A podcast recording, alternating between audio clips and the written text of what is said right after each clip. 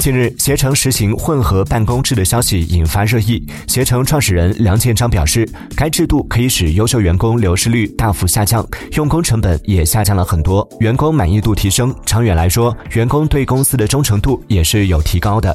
他希望混合办公成为标配，不光是携程一家公司实施，让员工有更多的时间陪伴家人，这一定程度上也有利于生育率的提升。梁建章透露，通过过去半年的试验，携程员工的绩效考评。没有明显差异。居家办公使携程对员工吸引力提升了，员工不用住市中心，可以住远一点、宽敞一点，甚至可以住高铁沿线的城市，有利于缓解购房压力。